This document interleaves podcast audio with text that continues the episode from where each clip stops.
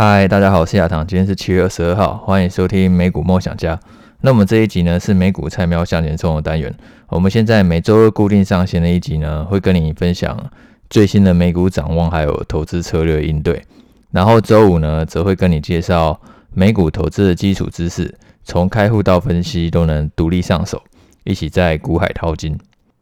那前几天呢，公布了蛮多重要的财报，像是 Netflix，然后还有特斯拉。然后昨天呢，是有一个社群平台 Snap，它公布了财报，可是因为它掌握蛮烂的关系，我看它现在是下跌百分之二十七，然后它也带崩了，就是像是 Google 啊、Trade Desk，然后 Meta 这些数位广告的公司。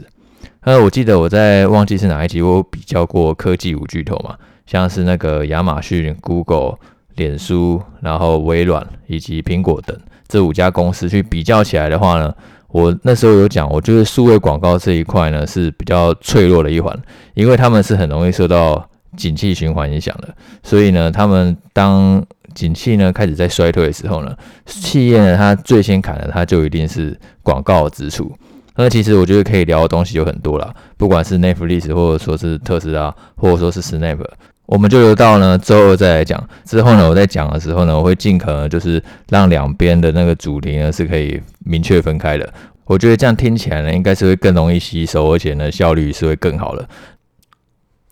那我们就开始今天的内容。我们这一集呢要接续呢去讲那个特别股的主题。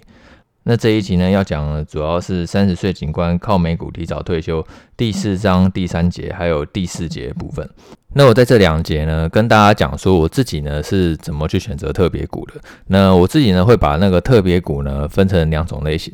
第一种公司呢，我觉得它算是永续经营的，就是呢，我不用担心说这家公司呢在未来呢可能会倒闭啊，然后呢因此发不出特别股的配息，它可以一直持续的发放。那这种特别股啊，如果呢偶尔呢遇到一些特别的状况而下跌的时候呢，那就会吸引我的注意，然后让我去投入资金。然后第二种呢，我认为比较是一个短期受难的特别股，也就是说呢，它也许那个。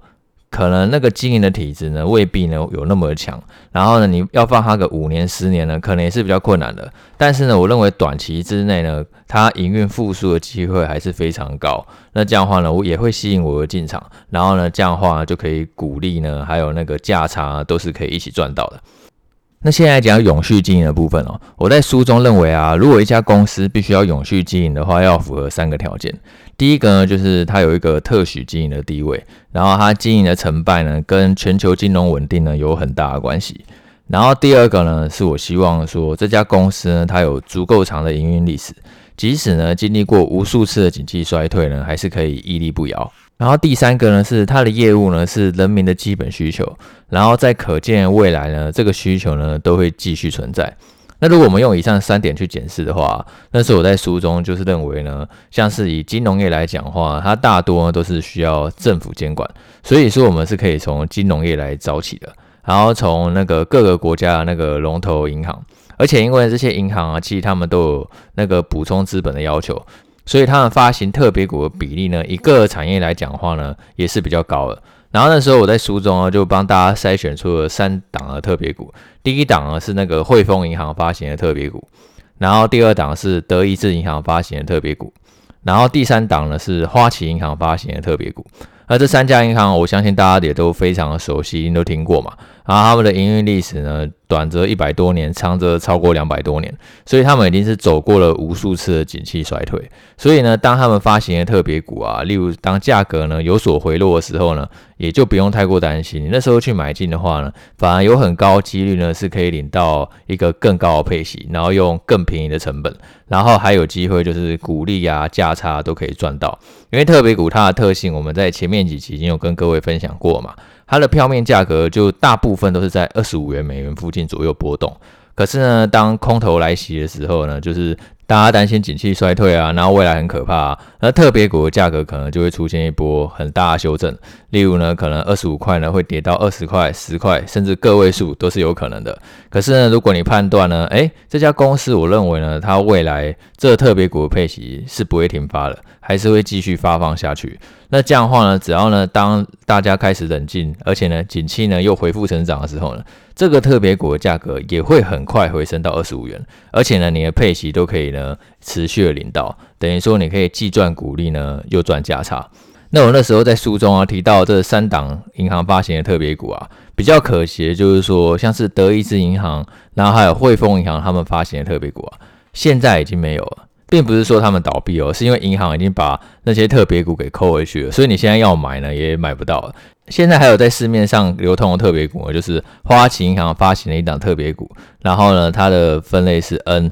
也就是说，代号呢是 C，然后一横 N。那这一档特别股呢，其实蛮特别的，因为呢它算是一个信托特别股，然后它连接算是债券，也因此呢这档特别股呢它的配息呢是不会课税的，因为债券配的是利息嘛。而且这档特别股呢更酷的就是它是一个浮动利率的特别股。多数的特别股，其实几乎所有特别股都是固定利率。例如说，我就是每一年的固定配百分之五给你。那通常啊，这种固定利率的特别股啊，它就会受到利率的环境的影响很大。因为我们在前面集都有讲过嘛，如果说连总会它一直在持续的升息，升到三 percent、四 percent、五 percent，甚至更多，那这样的话这一档特别股在市面上它的价值自然就会越来越低嘛。因为连那个无风险利率都可以升到那么高的情况下。那我投资这个特别股，还要去扛那个公司它可能会倒闭，然后发不出股息的风险，那这样的话实在太不值了。所以这个价格一定要继续下跌，下跌到说我认为足以去冒这个风险，我才有可能去买进嘛。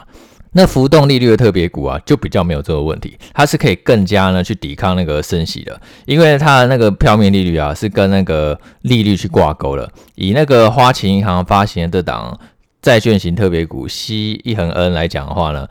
它利率的计算呢是三个月 LIBOR 利率，然后加上百分之六点三七去做计算。那因为美国联准会它今年是一直不断的在升息嘛，所以现在美国三个月 LIBOR 利率呢已经来到了百分之二点七八。那百分之二点七八，还再去加那个百分之六点三七的话呢？现在这一档债券特别股啊，它的票面利率其实是高达百分之九点四。那如果啊，未来连准会它真的又一直不断的升息，升息到五 percent、十 percent，那这档债券特别股啊，你领到那个配息自然也会越来越多。那在这种情况下，这档特别股它今年的表现自然一定会比其他类型的特别股还要来得好。等于说它的那个。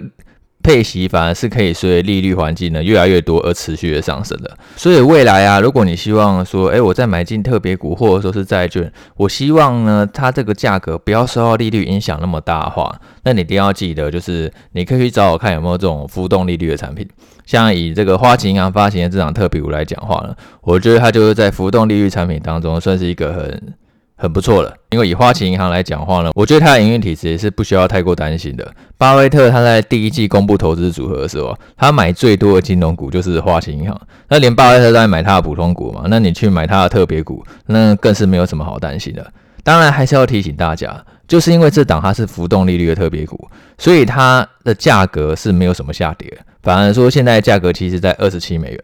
那二十七美元，那各位都知道嘛，特别股它的票面价格就是二十五美元。所以说，如果花旗银行会不会像我们刚刚讲到汇丰银行还有德意志银行，它都已经把它的那个特别股给扣回去了。那花旗银行它当然可以去扣回它的特别股啊。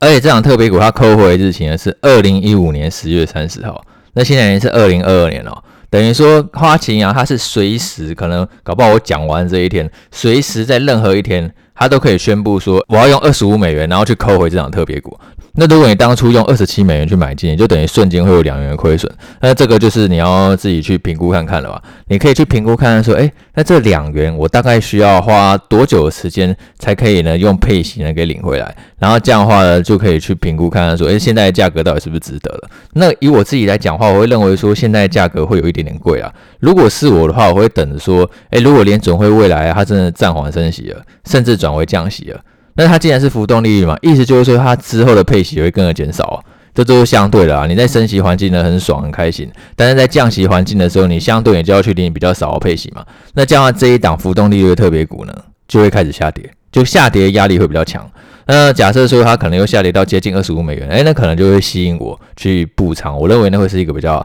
安全的位置。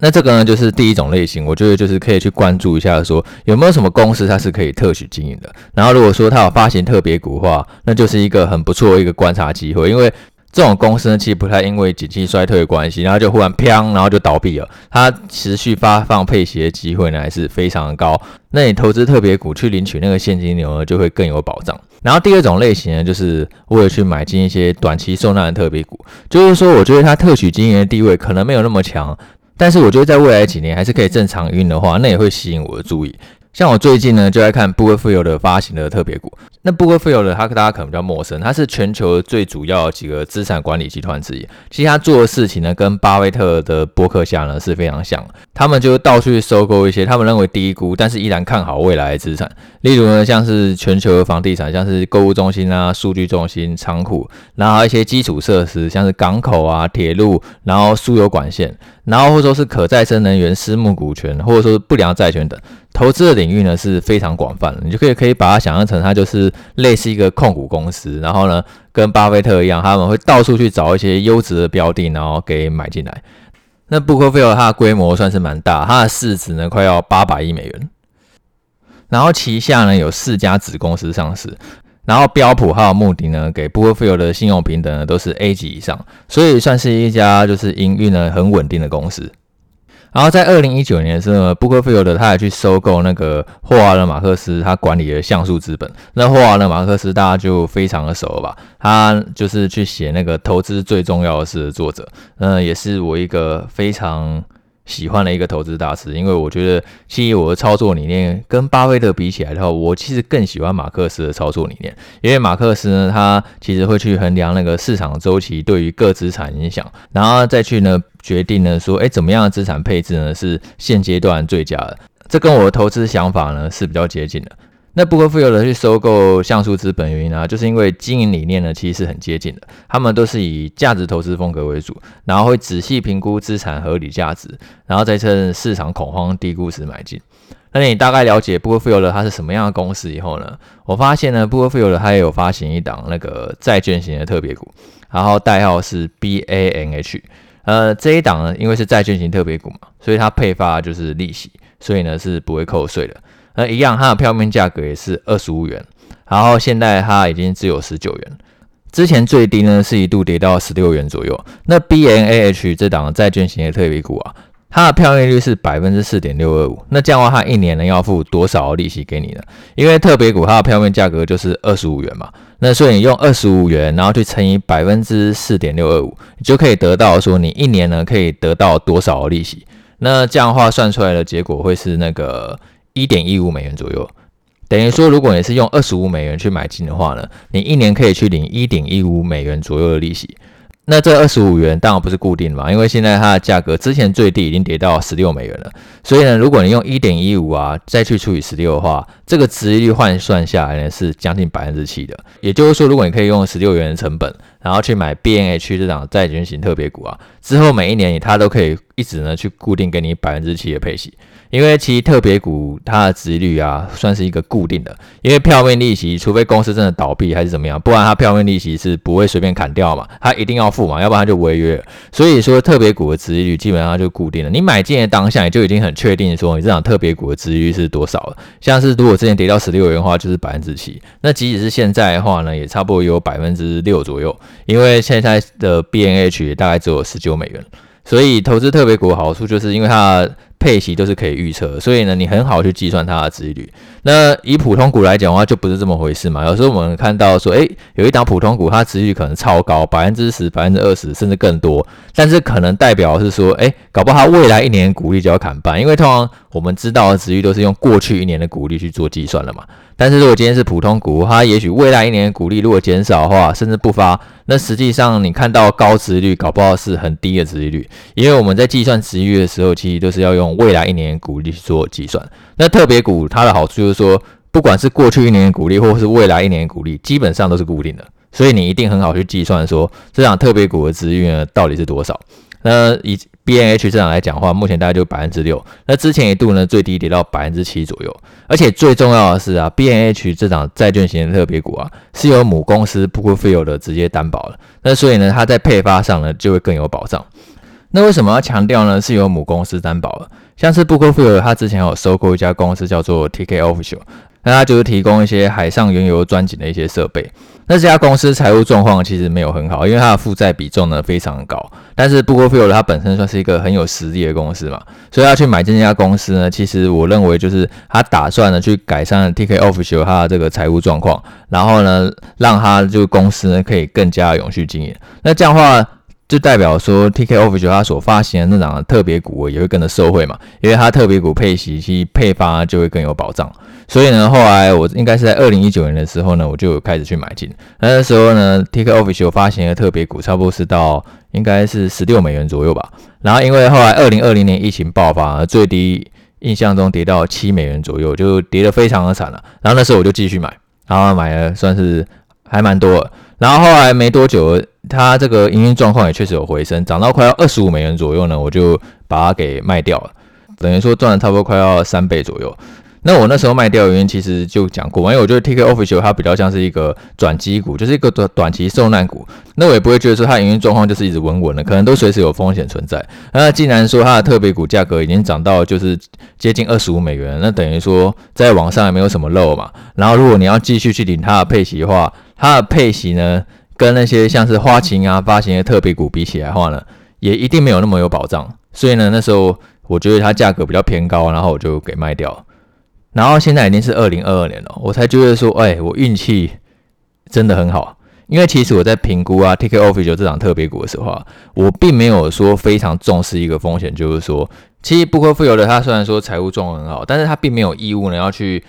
替那个 TK Official 支付配息，因为毕竟 TK Official 只是他买来这个子公司嘛，所以说他是随时可以放生他的。原本我们刚刚讲说他可能是希望改善 TK Official 这家公司，让他重获新生嘛。结果后来呢，差不多是在去年七月的时候啊，他就直接宣布说，他要去停发 TK Official 发行的特别股那些配息，然后把这些节省下来这些配息支出啊，继续去改善这个 TK Official 的状况，那就导致说这个 TK Official 发行的特别股啊，是直接大跌的哦。从我那刚刚不是讲说我卖差不多就是二十五美元左右嘛，然后现在只剩差不多三美元左右。呃，我那时候卖掉的原因是因为我觉得。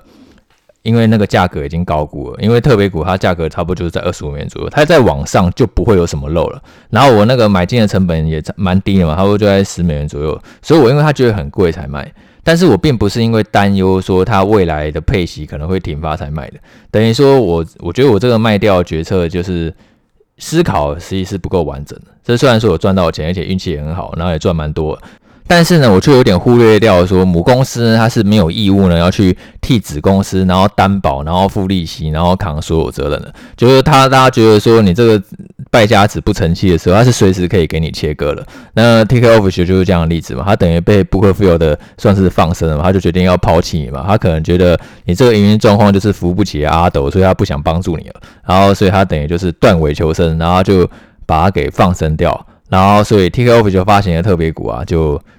价格就非常的惨，现在差不多只有三美元左右，等于说市场其实已经预期说这家公司快要倒闭了。所以，我现在如果要选特别股啊，我都会选说，哎，这个是母公司它直接发行的，直接担保。例如以 BNAH 来讲的话，虽然它价格只有十九美元，还不到二十五美元，但是因为它是 Bookfield 的直接担保，那我就会觉得说，这档特别股其实持续呢领息的机会呢是非常高的。它并不是说因为它是一家很烂的子公司发，然后只是因为它有一个富爸爸或者说是富妈妈，然后你就相信说这个爸爸妈妈永远不会抛弃它，然后会继续出钱支持它。那一旦爸妈把它给抛弃，那这场特别股的价格是会直线滑落。所以你今天在投资特别股的时候啊，一定要做好功课，看一下说到底是哪一家公司发行的，然后不要因为它的母公司看起来很威，然后就有一点呢去忽略掉它的风险。嗯，虽然说我投资那个 TK Official 这档特别股是那时候因为在疫情期间跌蛮多，然后所以我有赚到钱。但是我自己去检讨下来后，当初其实评估是有一点乐观的，就是我原本还认为说 Bookfield 他是会一直去强烈的支持 TKOF 这家公司，后来没有啊，他差不多耐心只有一年还是两年吧，反正没多久他就直接去砍掉那个特别股的配息了。所以之后呢，再去投资特别股的时候啊，一定要去找说这家公司本身就是有足够实力了，不要想要靠别人，这才是最好的。那关于特别股的分享啊，大概就到这边。那下一章呢，我们就会进入那个公司债环节。特别股的分享啊，大概在书中也差不多就讲到这里了。那总结一下特别股的投资经验哦，我觉得就是你今天在投资特别股的时候啊，你一定要知道说它到底是什么原因下跌的。应该说，其实投资什么东西都一样啊。今天不管是投资特别股、普通股、债券，你都要知道说它到底是什么原因下跌的。那例如说特别股它要下跌，其实我觉得总结下来大概就只有两种原因。第一种原因就是它是因为利率上升而下跌了，例如以 BNH 来讲的话，我就觉得它是因为利率上升而下跌了。它因为联准会持续升息的关系，所以这档特别股的价格当然必须下跌嘛。今天联准会如果升到五 percent、十 percent 更多，那所有的特别股一定都会继续再往下探，这是很正常的事情。但是我们要去评估的是说，这个利率上升它到底是暂时性的还是永久性的？你觉得呢？这个升息利空现在一直发酵到现在，联准会呢，它要继续更猛升息的几率比较高，还是说其实放缓升息的机会比较高？它是暂时性的或是永久性的？那如果说你觉得未来联准会它其实很可能放缓升息，这个升息的恐慌毕竟是一时的，那这样的话现在当然会是一个值得去布局一些特别股一些机会嘛。那第二种特别股下跌原因是因为呢，公司它盈余衰退而下跌，也就是说它盈余衰退，或者说它的负债状况很差，然后导致说呢市场担心说。这家公司它可能会发不出特别股的配息，所以才下跌。那这种状况也就要很小心哦，因为我会觉得说，像是利率上升而下跌啊，其实是暂时性的机会比较高。历史上很少看到说连总会它可以这样一直拼命升息的，基本上最后呢都还是会回到一个比较中性利率的水准，也就是说它会放缓升息，甚至是降息。那假设说是因为利率上升而下跌的话，我就觉得这比较像是一种送分题了，因为其实利率长期来讲的话是会回归到一个比较中性的利率。然后因为盈余衰退而下跌的话，那你就要小心哦。如果是暂时性的，那没有什么关系。那如果是永久性的，就是说这家公司它很有可能就像盈余一路的衰退，甚至走向破产倒闭。那你投资这个特别股，不管它感觉上账面值率感觉上再怎么高，然后它一旦特别股停发配息，哦，那特别股价格一定会直接跌落深渊。那你这个一定就要很小心。所以呢，今天你一定要知道说，这档特别股它下跌是什么原因？是因为利率上升而跌吗？还是因为盈余衰退而跌？然后你去评估说它是暂时性的还是永久性的？那这个对于你这个投资决策评估啊，就会很有帮助。好，那这一集就分享到这边，那我们下次见，拜拜。